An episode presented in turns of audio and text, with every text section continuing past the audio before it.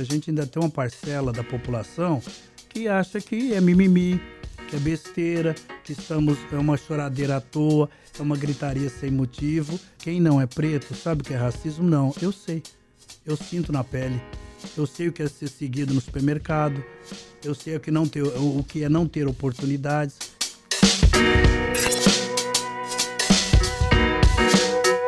Eu não concebo uma criança que venha é, de uma família que é estruturada, que tem educação, que uma criança chama um outro é, coleguinha de escola de macaco.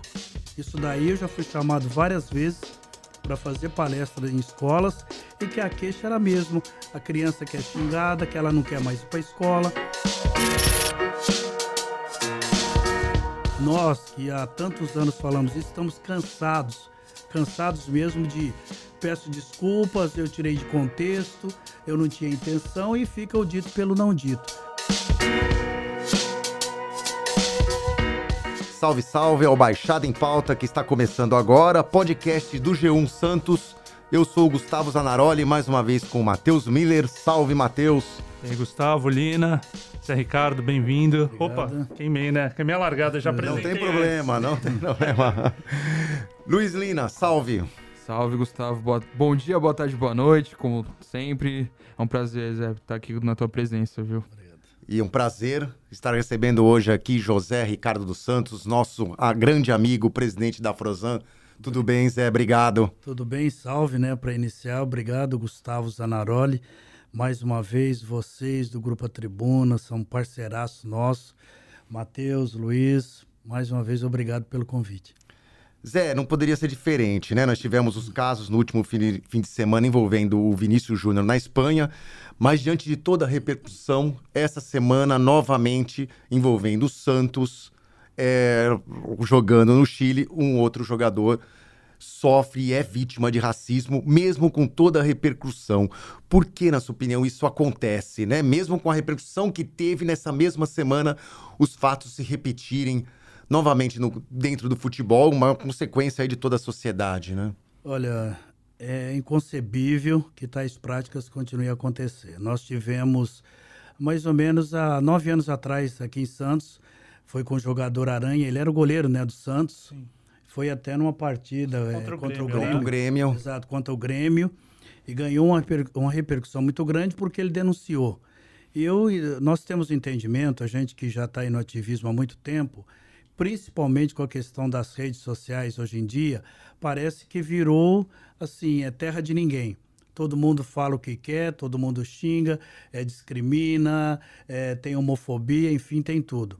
E o caso do Vini, ele ganhou ainda essa notoriedade muito grande pelo jogador que ele é, o time que ele é, joga né, na Espanha, e também pelo fato de que ele não se calou. Ele botou a boca no trombone, literalmente falando. Ele denunciou porque não era a primeira vez, era a nona vez. Ele já estava cansado das ofensas racistas lá. E chegou um momento que não tinha mais como ele segurar isso aí. Mas o que chama muita atenção é que a própria La Liga, né, o, a entidade que promove lá o campeonato, eles têm sido reiteradamente coniventes com esse tipo de prática. Tanto é que eles banalizam, minimizam, no mínimo. Agora que nós vimos lá o chefe da La Liga, que eles chamam, né? Dizer que ele estava com o Vini, que ele ia apoiar, que de fato estava tudo errado, justamente pela repercussão. Semana passada o presidente também estava no G7, ele também fez essa fala, né? Condenando pedindo providências em relação a isso aí. Ah, o Ministério da Igualdade Racial também se posicionou, mas eu acho que essa prática reiterada ela se deve principalmente ao fato de que eles sabem que não vai ter uma punição severa. Então eu posso falar, eu posso xingar, vai ficar por isso mesmo, porque as entidades mal tomam providências. É certo que alguns clubes têm se manifestado contrário a essas práticas, mas o que, que tem feito de efetivo? Nós que há tantos anos falamos isso, estamos cansados, cansados mesmo de peço desculpas, eu tirei de contexto, eu não tinha intenção e fica o dito pelo não dito. Eu acho que a partir do momento que esses clubes forem realmente penalizados, com multas pesadas, não é essa multa branda que a gente vê aí, 60 mil reais, e tem que ser muito mais, é, é, tem que trazer a responsabilidade para si, do comando de campo, expulsão mesmo, banir esses torcedores que têm essa prática, mas o que a gente presencia é que isso tem acontecido e a gente não vê uma ação concreta dos dirigentes esportistas para tentar coibir essa prática absurda que anda acontecendo reiteradamente. Esse é um assunto muito, muito denso, né, Zé? Porque assim, a gente está falando do Vinícius Júnior, como você uhum. mencionou, um cara de, de repercussão mundial, tá, tá evoluindo cada vez mais como jogador, né? Chamando a atenção. Então o impacto dessa notícia é muito grande, como foi o Aranha para a gente. Uhum no Santos na época. Mas aí entra a questão da, da, da multa, da punição, né? Da sanção. Vai muito mais além do que essa questão só de, de, de multa e punição, uma questão de educação, né? De, de, um, de povo cultural mesmo. É, é, porque sempre a gente parece que está batendo na, na última ponta, assim, né? Tem que punir, tem que punir. E educação também, né? Como que que a gente trabalhe isso, essa questão da educação, para não chegar nesse ponto de ter que punir. As pessoas não têm que ter isso. Ô, Matheus, primeiro eu acho que a gente tem que fazer um, um, um, A gente tem que repassar pela história do Brasil. O Brasil foi um país que traficou negros, a escravidão aqui no Brasil durou quase quatro séculos. Só que com o advento da assinatura da Lei Áurea, em 13 de maio de 1888, nós é, começamos a, a fazer os questionamentos e o dia 14 de maio? O que, que foi feito em relação a isso aí? O Brasil não adotou nenhuma política de reinserção do agora deveria ser ex-escravo na sociedade brasileira. Nós não tínhamos acesso à moradia, a nenhum tipo de educação. E o que, que o governo da época fez? Começou a, começou a abrir para o Brasil a chegada dos imigrantes alemães, italianos. Esses que chegaram aqui foram dados terras, condições de trabalho, carteira assinada e a gente sempre coloca. A Princesa Isabel não deu baixa na nossa carteira de trabalho, que não tínhamos nem sequer essa carteira de trabalho. Então, no, o Brasil vive uma cultura é, do racismo. E aqui sempre teve essa coisa do racismo que a gente chama camuflado, mas que é tão explícito. Requer pelas atitudes de todo mundo, que ainda tem em mente que o negro ainda é um escravo, que ele é um ser de condição inferior, ele é um ser humano que realmente só serve para trabalhos braçais. Então, isso perpetua até hoje. E quando a gente pega a fala de você citou educação, a gente não tem uma, uma educação antirracista, primeiramente nas escolas. Porque se a escola deveria ensinar alguma coisa, esses lares não ensinam. Porque eu não concebo uma criança que venha é, de uma família que é estruturada, que tem educação, que uma criança chama um outro é, coleguinha de escola de macaco. Isso daí eu já fui chamado várias vezes para fazer palestra em escolas e que a queixa era mesmo a criança que é xingada, que ela não quer mais ir para a escola, os pais ficam aborrecidos, é claro, com razão, e quando a direção chama esse pai ou essa mãe dessa criança, porque seu filho tem esse comportamento, os pais não aceitam, eles dizem que é brincadeira. Ó, não teve intenção, foi brincadeira. Então, se a gente não começar a trabalhar com a questão da educação de fato, eu acho que isso cada vez vai ficando mais difícil. Por quê? Em 2003, foi sancionada no Brasil a Lei 10.639. Essa lei completou 20 anos. 20 anos dessa lei que obriga a história da cultura e da África nas escolas públicas e privadas do Brasil. Aí eu pergunto para vocês, qual é o município, através da Secretaria de Educação, que está efetivamente fazendo esse trabalho? Aqui em Santos, quando eu fui presidente do Conselho Municipal da Comunidade Negra por mais de 10 anos, eu fui o primeiro coordenador de igualdade racial e étnica e nós tínhamos lá um programa de treinamento e capacitação desses professores. Esse programa não sei se ainda continua, porque eu não estou mais no governo, mas era um programa que já trabalhava com esse educador a lidar com a temática racial. Por quê? Nós não tínhamos conhecimento da nossa história. Eu me lembro, eu pela idade que eu tenho, acho que eu sou mais velho que todos vocês aqui, eu quando estudava tinha uma cartilha chamada Caminho Suave. Eu me lembro muito bem porque eu não tinha nenhum letramento racial à época. Nós desconhecíamos, mas uma coisa que me revoltava é que quando você folheava essa cartilha, nós não víamos a nossa família dos pretos na cartilha. Nós víamos a família do branco, loirinho, com o pai, a mãe, é, com os avós, indo para a escola. E a figura que nós tínhamos do negro é ele apanhando o chicote, a gargalheira. Então, assim, ninguém queria ser preto. Eu vi aquilo, eu ficava revoltado. Mas eu não tinha, assim, a ideia de o que, que era aquilo. Então, só com o passar do tempo, tudo que eu vivi na minha vida, por isso que eu caí no ativismo do movimento negro, eu fui ter um entendimento que o Brasil não queria recontar a nossa história. A nossa história é uma história de humilhação, de sofrimento. Nós somos sequestrados, nossos ancestrais, e trazidos aqui para o Brasil. A história conta que foram mais de 6 milhões de negros traficados para cá.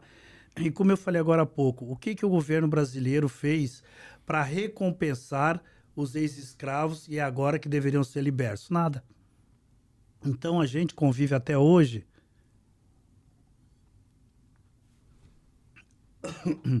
com a herança da escravidão, políticas públicas complicadas.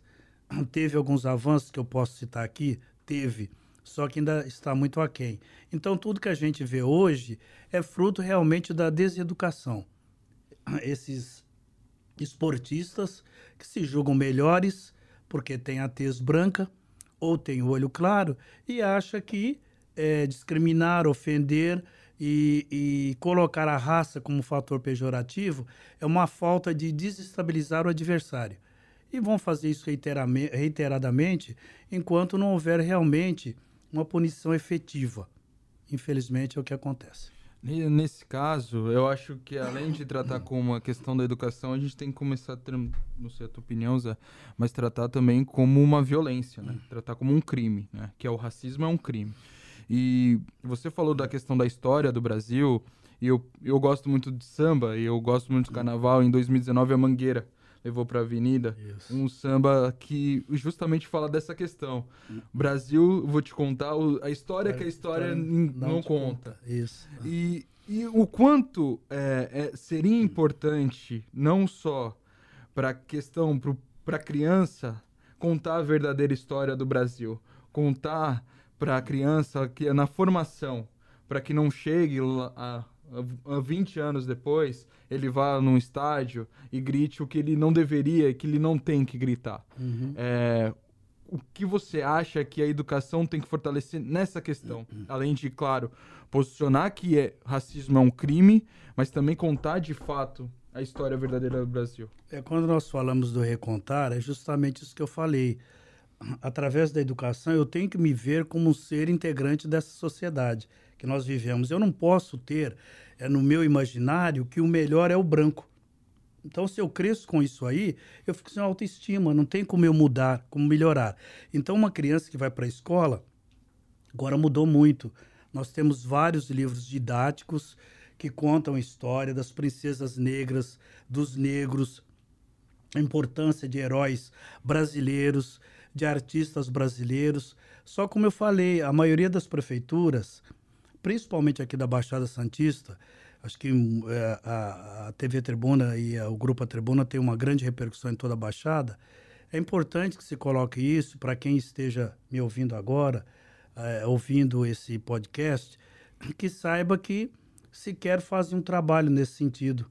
Eu citei aqui Santos, recentemente eu fui é, chamado a apresentar esse tipo de trabalho que a gente poderia estar desenvolvendo é, na Prefeitura de Praia Grande.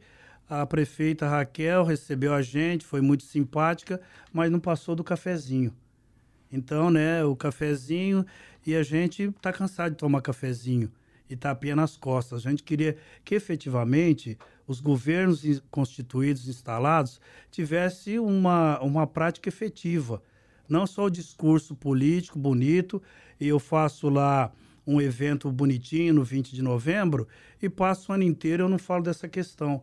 As crianças continuam sendo xingadas nas escolas.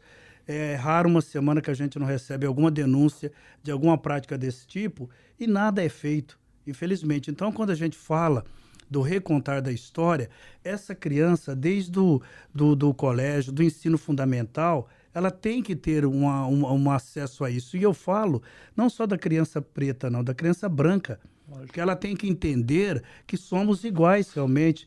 Podemos ser diferentes biologicamente, perante Deus somos iguais. E a gente, se cresce num ambiente que não pratica diversidade, como é que a gente trabalha isso quando vai se tornando adolescente? Uma, as famílias mais abastadas sequer querem conversar a respeito, porque essa criança vê a empregada doméstica é a mulher preta, o faxineiro é homem preto, ou é o nordestino. Então ele já tem aquele enraizado que o preto é inferior, ele é subalterno de fato. Então ele vai para uma escola e às vezes a escola pública a gente vê repercutir isso aí, mas a gente ouve muito de escola privada, porque ali o poder financeiro, o poder aquisitivo, ele fala tão alto que essas famílias não querem trabalhar isso. Lá na Afrosan, nós temos o cursinho pré-vestibular e temos professores que dão aula em escolas particulares. E eles ficam horrorizados com a forma que esses jovens tratam em sala de aula. Para começar, não vem criança preta na escola particular, quanto muito bolsista. Aí tem um bolsista, é sempre um jovem pobre, preto, que é bolsista dessa escola. Só que esse jovem branco, ele já joga no professor. Você sabe quanto é que meu pai paga por mês? Então, ele tentou falar sobre a questão é, do de Zumbi dos Palmares, do 20 de novembro, a questão do racismo no Brasil. Eles falaram, e já vem, a gente vê falar isso na televisão, sabe? Tripudiou, não queremos ouvir isso aí. Porque ele já está crescendo com essa ideia que realmente eu sei a história é uma história que o negro é inferior, acabou. Então, se a gente não trabalhar nas escolas públicas e privadas a história realmente do negro, que não viemos aqui a passeio, fomos sequestrados e trazidos para cá à força. Não falar da importância histórica e cultural que nós temos, seja nas artes, na música, na dança, na comida. Por exemplo, uma cidade como Santos, do Porte de Santos. Muitos sequer desconhecem que aqui abrigou vários quilombos. Tivemos quilombos de Abaquara, Santos Garrafão, Pai Felipe. Quintino de Lacerda foi o primeiro vereador negro da cidade. Ele chegou a presidir a Câmara Municipal de Santos por um dia. Ele quase teve uma rebelião dos colegas deles que não admitiu na época. Então, na própria bandeira de Santos, está lá a Terra da Liberdade e da Caridade, por conta dessa história de Santos. Santos teve um prefeito que foi eleito, preto, caçado, Esmeralda Tarquínio. Muitos desconhecem. Lá no nosso cursinho, eu fiz essa pergunta no sábado. Quem sabe quem foi Esmeralda Tarquínio? Vocês sabem que Santos abrigou vários quilombos? Jovens que moram aqui, 15, 16 anos, que estudam em escola pública, escola do município e não conhecem a história. Então tem alguma coisa errada. Então, enquanto a gente não trabalhar a questão da educação como um pilar, como um alicerce para a gente tentar minimizar o efeito do racismo, a gente não avança. Então, os governantes têm que ter esse recorte antirracista. Então, quando a gente pega fala, eu ouço muita gente dizer, ah, mas eu não sou racista. A máxima é, não basta não ser racista, tem que ser antirracista. Como é que cada pessoa se comporta diante de um caso de racismo? É, eu acho, acho esse o, o ponto que você colocou agora é, é, é, essencial, né? A gente muitas vezes conversa entre nós mesmos, né? É, poxa, eu não sou racista, eu não vejo isso. É, eu acho um absurdo esse tipo de situação que acontece e de fato é revoltante. Você, a gente pega, voltando uhum. aí ao Vinícius Júnior, né, toda essa história, a gente tá pegando um recorte ali. O que aconteceu naquele jogo, porque é um cara de nome, um cara grande hoje, né? O Vinícius uhum. com apenas 22, é, 22 anos, né? 22. Mas isso é um recorte da sociedade, um momento. A gente não vê o todo o que vocês vivem no, no dia a dia, né? Uhum. E, e, aí eu queria que você falasse justamente sobre isso. É, quem, quem é branco e fala, eu não sou racista, eu não tenho preconceito, qual, qual a expectativa desse outro lado? Lógico, a gente está falando de educação, educação em casa, mas como agir? Você falou de ser combativo. Como é ser esse combativo, Zé? É, o, o Matheus, eu vejo assim, quando uma pessoa branca, ela tem essa fala, eu acho que até é na ingenuidade realmente porque as coisas estão mudando. Antigamente nós falávamos movimento negro, teve uma época que tinham camisetas estampadas 100% negro. Sim. E muitos falavam, por que não 100% branco? Era uma forma de afirmação da identidade. Hoje estamos utilizando a palavra preto, preta, para afirmar a identidade, porque no Brasil, no Brasil, essa classificação tão complicada do IBGE nos coloca numa situação complicada. Ah, o Zé, muita gente fala, ah, uma pessoa branca, Zé, não fala que você é negro, que você é preto, você é moreno, sabe? Tenta, parece que abrandar, acalmar a situação com medo de que eu vá me ofender.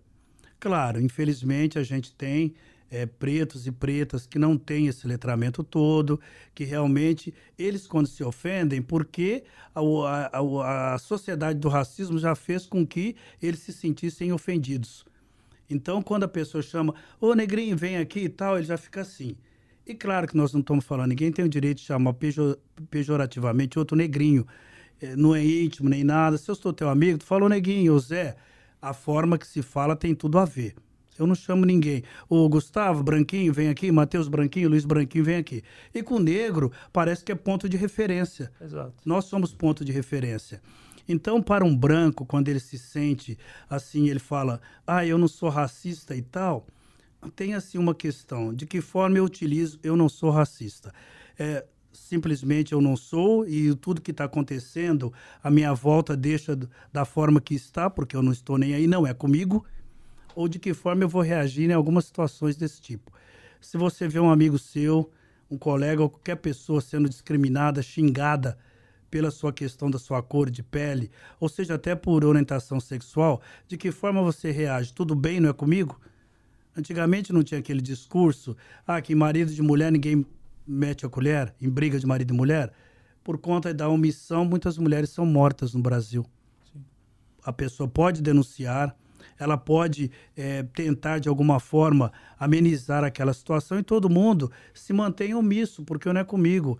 Então não dá para entender que a gente está chegando aí na metade do século XXI, a gente ainda esteja convivendo com essa omissão da sociedade, dos dirigentes que não estão nem aí.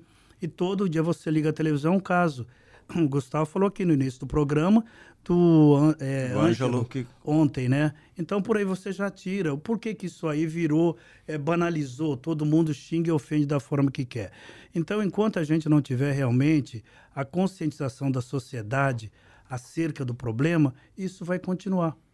Eu falo isso, inclusive, quando a gente fala o nome George Floyd, que foi brutalmente assassinado por policiais nos Estados Unidos, se você falar esse nome no Brasil, as pessoas vão lembrar desse nome. Isso aconteceu há três anos, todos se lembram até hoje de George Floyd por causa da repercussão e dos protestos que aconteceram nos Estados Unidos.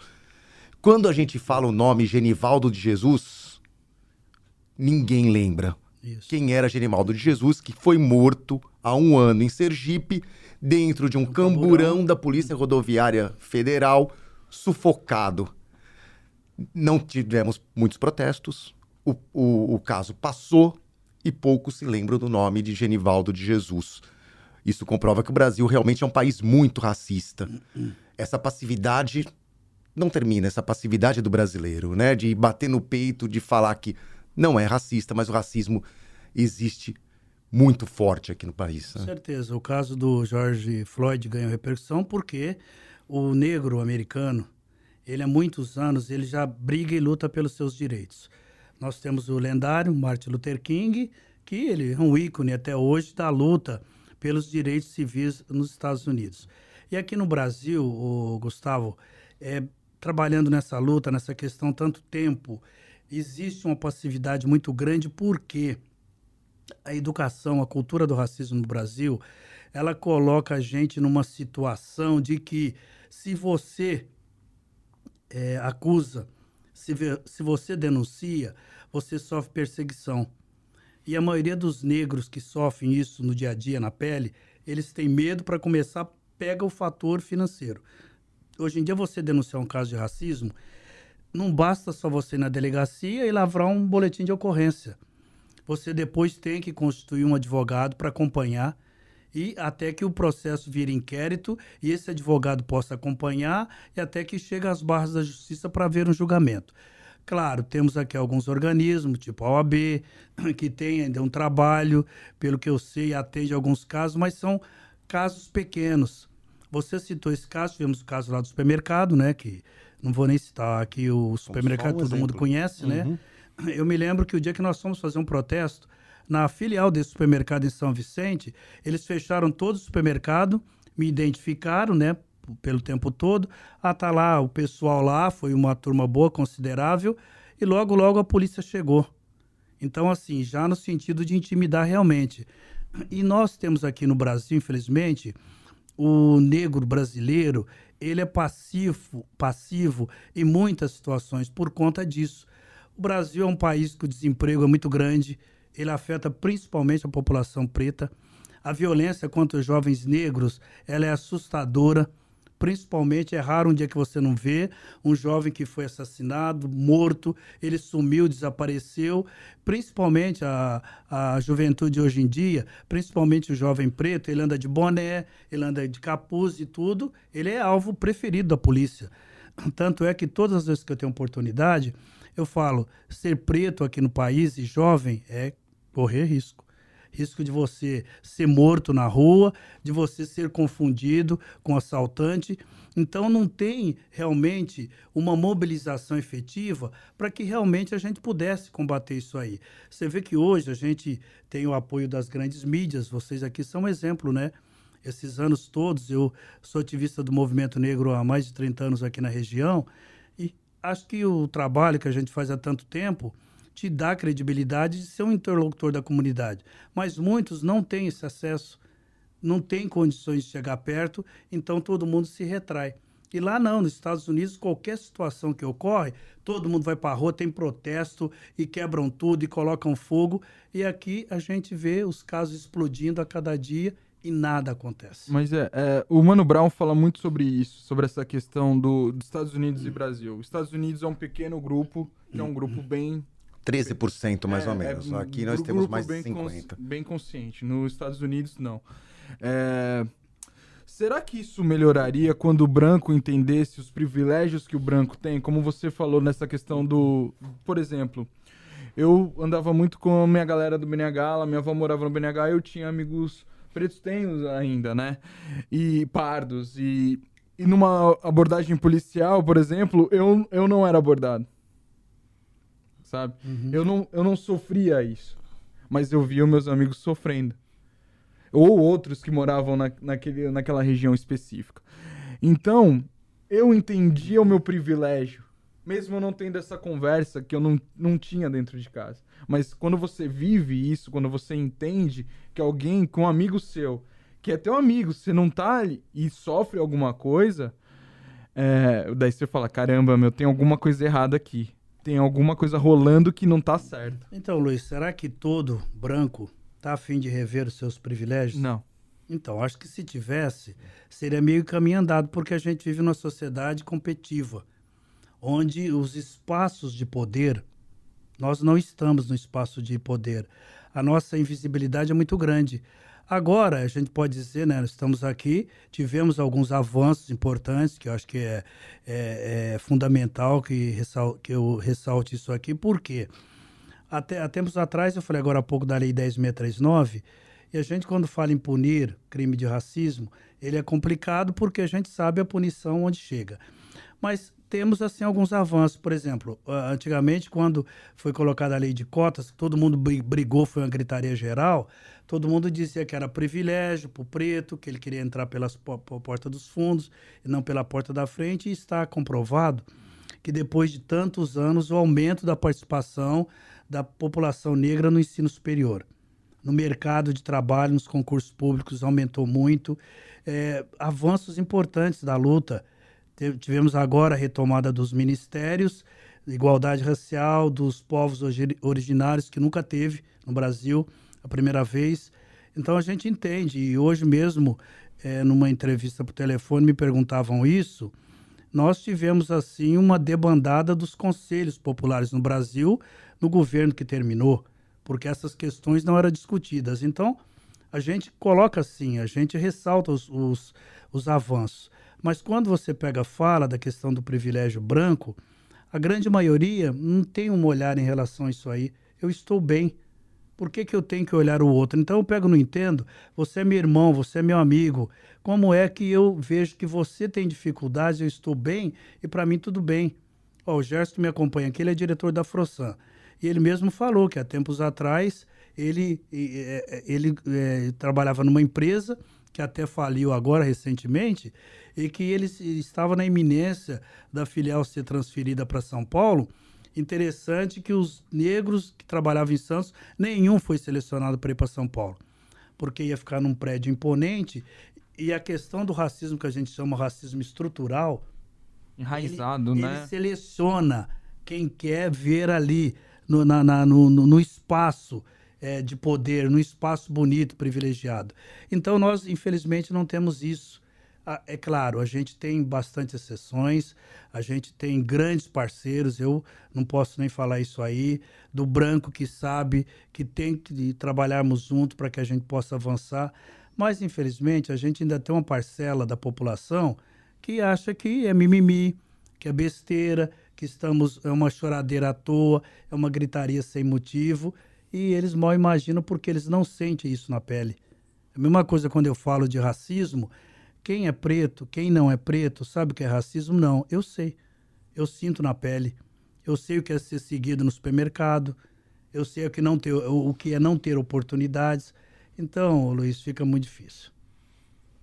Esses, pegando, você mencionou no começo, Zé, é questão de, de não se reconhecer nos livros, né? Na, na história, na escola, e depois passou, só de, de, de, passagem, falou um pouco sobre a presença do negro em outras áreas. Na artística, por exemplo, hoje a gente vê o Pantera Negra no cinema, é, bonecas pretas né, para crianças, para todas as crianças, não só crianças pretas, né, brincarem. É, então você vê um pouco mais desse, desse contato é, dessa, desse, do universo, né? Do universo negro chegando aí para todos. Com artes e com, com brinquedos, enfim. Você acha... Como que você observa esse tipo de situação? É só um pontapé?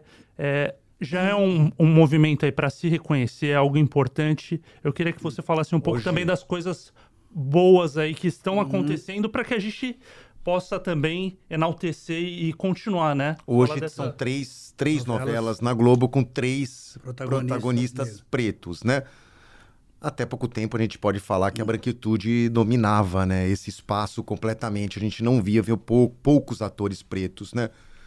É um avanço. O que, que precisa avançar ainda mais? Complementando Olha, o que o Matheus falou. O Matheus, o Gustavo, eu acho que é um avanço fantástico.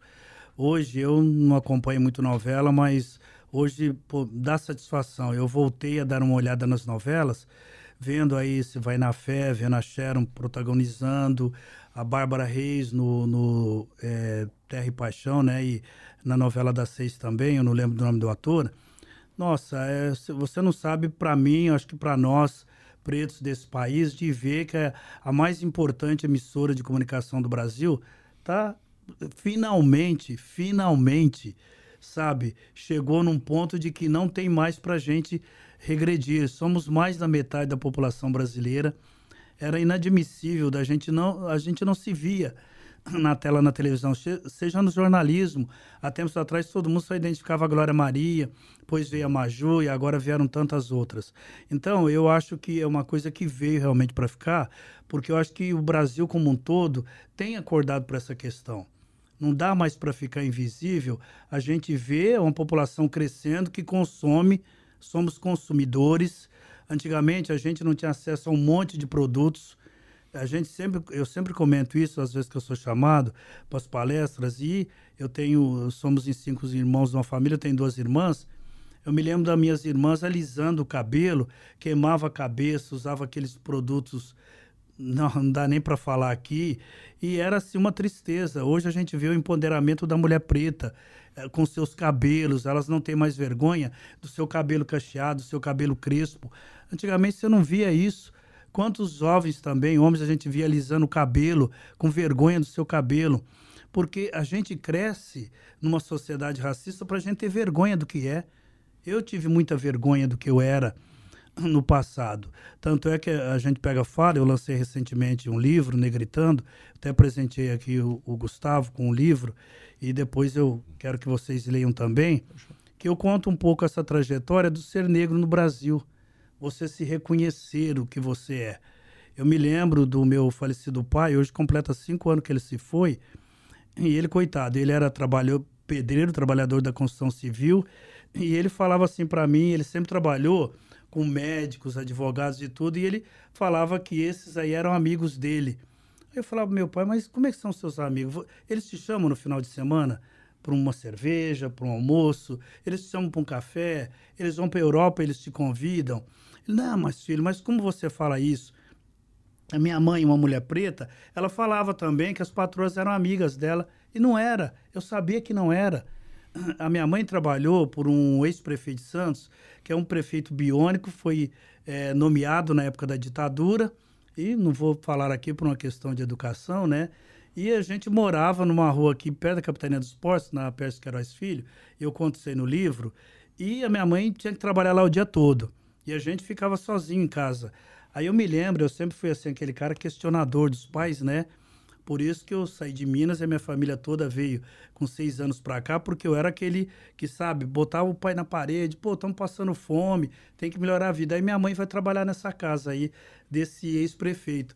Aí eu chegava lá na porta, eles falavam que eu não podia falar com a minha mãe. Era como se ela tivesse prisioneira ali. Ela entrava ali sete horas da manhã e saía sete horas da noite. Era uma jornada de 12 horas. E eu falava, pô, mas a minha mãe não vem para cá, vocês não vão deixar minha mãe sair? Aí a, a mulher desse prefeito chegava lá e dizia que tinha que ir embora, que a minha mãe não podia sair. A gente via minha mãe pela janelinha para falar alguma coisa para ela e eu dizia para ela: Olha, um dia eu vou ser prefeito de Santos, eu quero ver você falar desse jeito comigo. Isso para vocês imaginarem, eu tinha 9, 10 anos. Então, assim, nós já nos víamos numa situação de realmente de inferioridade. Sabe, a gente achava que chegar ali perto daquela casa já era uma coisa do outro mundo, porque a gente foi criado para ser inferior para ser trabalhador, para ser bonzinho, você tem que ser educado. Então, muitos lugares que eu vou até hoje falam para mim, ah, Zé, mas você é um preto diferente. O que, que é um preto diferente? Porque você, para ser preto, você tem que ter um padrão uhum. na sociedade brasileira. Então, eu acho que tudo, essa revolução que está acontecendo no Brasil, ela não tem mais como retornar.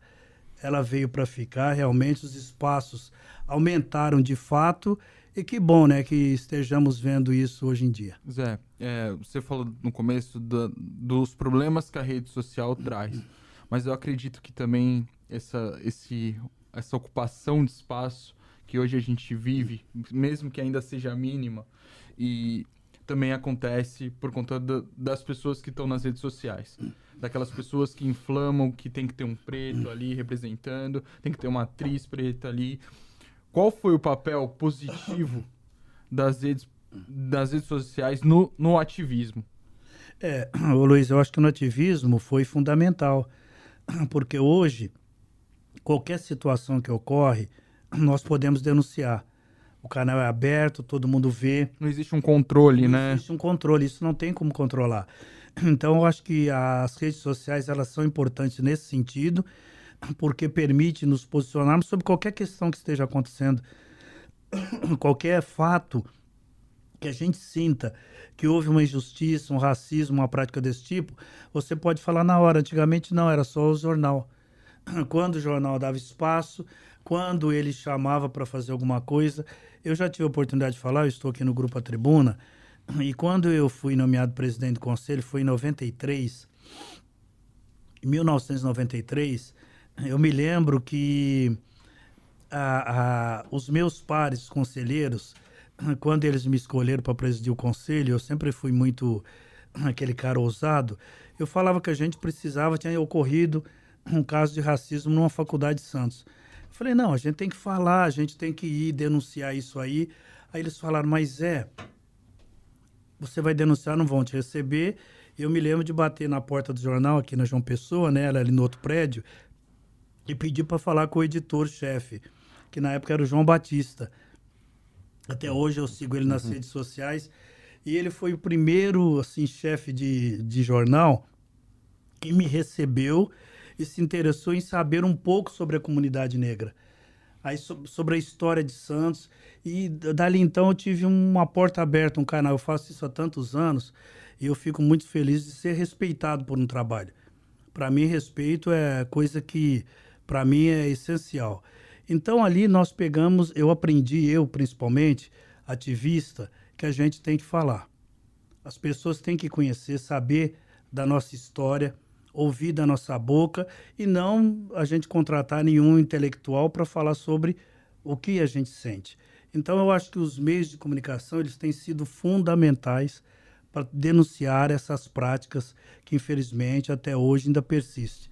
Então, eu acho que nesse ponto foi muito importante, Luiz. Falando da questão também desses jovens, né? Esses jovens que você disse também, que é essa questão pequena ainda da cota, porque é um privilégio que eu acredito que tenha que ser até expandido, por conta de uma questão histórica mesmo, essa é a minha opinião. É, você tem muitos alunos, adolescentes. Hoje, como é o comportamento desses jovens hoje no AfroSun que você acompanha, como era 20 anos atrás? Você acha que eles são mais engajados? Em a falar... gente, nós temos ainda, né, muitos avanços ainda que precisam ser, ser tomados, né? Melhorou de 20 anos para cá, mas ainda nós vemos poucos pretos em cargos de chefia, poucos pretos em cargos uh, com nível universitário. É, precisa avançar muito mais ainda, né? Como é que é o comportamento, né? Emendando, né? É, hoje lá no cursinho a gente observa, assim, tem um detalhe, o jovem preto, ele ainda fica ressentido quando a gente toca nesse assunto. É, nós observamos que ele se retrai um pouco, mas o que a gente também observa é que hoje ele é, é predisposto a aprender, ele quer saber. Apesar que eles reclamam que não, ah, não vi isso, e são alunos de terceiro ano do ensino médio. Então, assim, já deveria de alguma forma ter tido ciência disso. Então você pergunta sobre algum herói brasileiro, ó, Zumbi dos Palmares, você sabe quem foi Luiz Amaim, quem foi Zé do Patrocínio. Eu, sábado passado, eu faço aula de cidadania, eu, Gerson, e sempre temos algum convidado, né? E eu perguntava sobre a história de Santos, todo mundo desconhecia, como eu falei agora há pouco. Então, realmente, o jovem, ele tem essa vontade, essa, esse, esse anseio de aprender mais, de saber mais mas o que a gente observa é que ainda tem pouca informação a respeito. O que eles ficam sabendo é porque a grande mídia noticia. E tem uma coisa com o jovem hoje em dia. Hoje eles estão muito engajados nas redes, mas no Insta, por exemplo, o Facebook está ficando envelheceu. A grande maioria a gente sente que parece que não quer. O Twitter muita gente ainda usa, mas a gente observa que ainda falta informação a desinformação é muito grande e quando a gente toca nesse assunto, uns aí são casos pontuais. Nós temos algumas alunas pretas que elas contam assim histórias que vocês não vão acreditar. Sábado passado, uma me contou que o chefe dela, ela trabalha aqui na Câmara Municipal de Santos, a Câmara aqui pertinho, e ela disse que na hora da limpeza de tudo já teve situação do chefe falar que ela tinha que se ajoelhar para limpar o chão. Eu falei, mas como isso? Você tem que ter falado, você tem que ter denunciado. Ai, Zé, eu peguei, fiquei com medo, eu posso perder meu, meu emprego porque eu sou de empresa terceirizada. Então, meu amigo, isso acontece no dia a dia. E muitos se calam por medo de perder o emprego. O assédio no, no trabalho, é, moral, sexual, é o que mais acontece, principalmente com as mulheres pretas, porque eles objetificam essa mulher. Ela é uma, uma mulher por consumo é, vulgarmente falando, para o meu desejo e para isso. Então elas têm medo de denunciar. E esse medo é o que eu falei agora há pouco. Pela exposição, é o que vai acontecer comigo, eu vou perder o emprego. Então, isso é o que mais ocorre no dia a dia. Nós começamos aqui falando do caso do Vini, e o Aranha, numa entrevista, ele pegou falou que depois que ele denunciou, ele perdeu o público e aquilo que deveria ser uma ação do Estado, ele acabou sendo penalizado porque eu nem sei mais hoje como está a carreira dele. Ele não foi mais contratado por nenhuma empresa. Ele está aposentado. Está aposentado porque simplesmente foi banido. Porque você não pode falar. E tantos outros. Tem aí o Neymar, que nunca se posicionou como um homem preto. Ele é um preto de pele clara, né? O pai é negro, a mãe é branca. A gente nunca viu ele se posicionando. O caso do Vini agora, nós vimos lá, é uma, uma fala do Ronaldo Fenômeno, que também nunca é, se posicionou a esse respeito sem falar do maior, né, que se foi, que também não tinha uma, um posicionamento firme em relação a isso aí. Então, se as figuras que têm mais expressão na vida pública, no esporte, no mundo inteiro, não têm esse posicionamento, fica complicado. Mas, por outro lado, você vê o Lewis Hamilton da Fórmula 1, que ele se posiciona, ele fez aquele ato naquele ano da morte do George Floyd, ele exigiu que a, a, a Mercedes pintasse todos os carros de preto. Em cada início de prova, todos tinham que se posicionar à frente dos carros e com os punhos erguidos. Então, assim, ele teve uma atitude concreta. E voltando a falar isso no início da nossa conversa, no Brasil, os jogadores, os atletas, eles têm medo. Eles se acovardam, então a gente vai continuar assistindo tudo isso aí. Daí fica mais pra galera que é do rap, né? Exatamente. Que, é, que são, que são ouvidos hoje por essa juventude também, né? Jonga, MC, Isso, exatamente. Bacaxu. MC desse cara todo, você vê o Casa Grande, eu gosto muito do Casa Grande porque ele é um cara de atitude, ele vai na ferida, e ele toca que os jogadores brasileiros têm medo, eles falam, são um bando de frouxo. Ele fala assim descaradamente, sem medo. Por quê?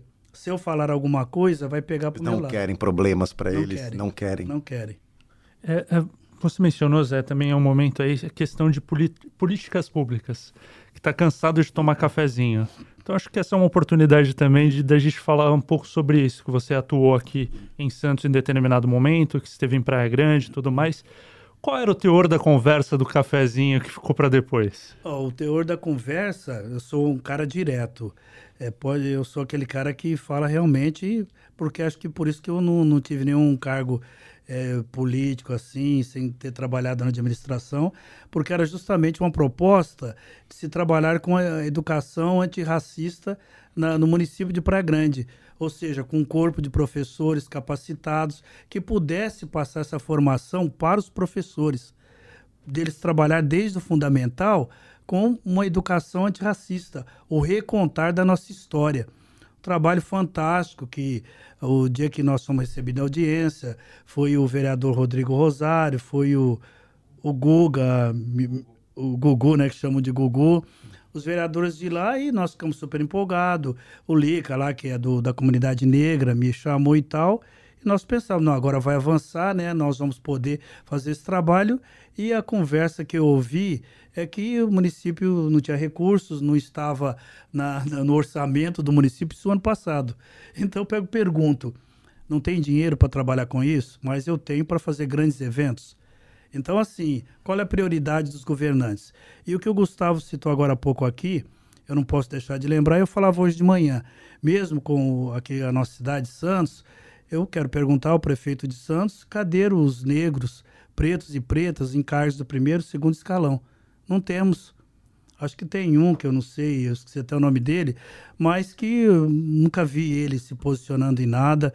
Eu acho que ele é, não sei se é que está na finança ou é alguma coisa ligada assim à finança, mas não tem. Enquanto nós não tivermos, e quando eu pego e falo, cadê esses pretos e pretas, eu não quero, é, o, ah, eu vou dar um cargo só por conta da cor da pele dele. Não.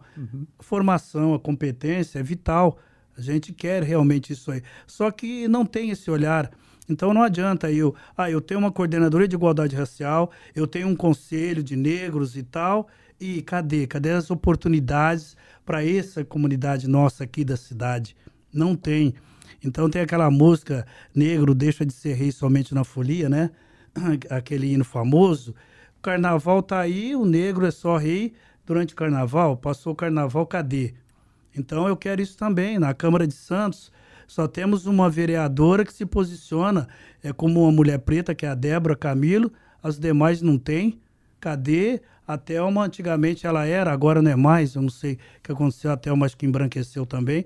Então, assim, eu acho que a gente tem que mudar esse discurso e partir para a prática efetiva. Mas isso não reflete também a questão política na cidade? É, hoje a gente, a gente teve pessoas mais votando à direita do que à esquerda. Você acha que isso também não influencia na questão dos brancos estarem no poder mais do que preto? A cidade caminhando para esse conservadorismo. conservadorismo. É, eu acho que a cidade Apesar que sempre foi, né? Foi. Ah, Temos aí uma vanguarda progressista, mas. Mas é muito pequena, né, Pequena, Gustavo? né? Se a gente avaliar, né? é o governo que passou, ele foi importante no sentido que ele nos mostrou quem era quem na ordem do dia.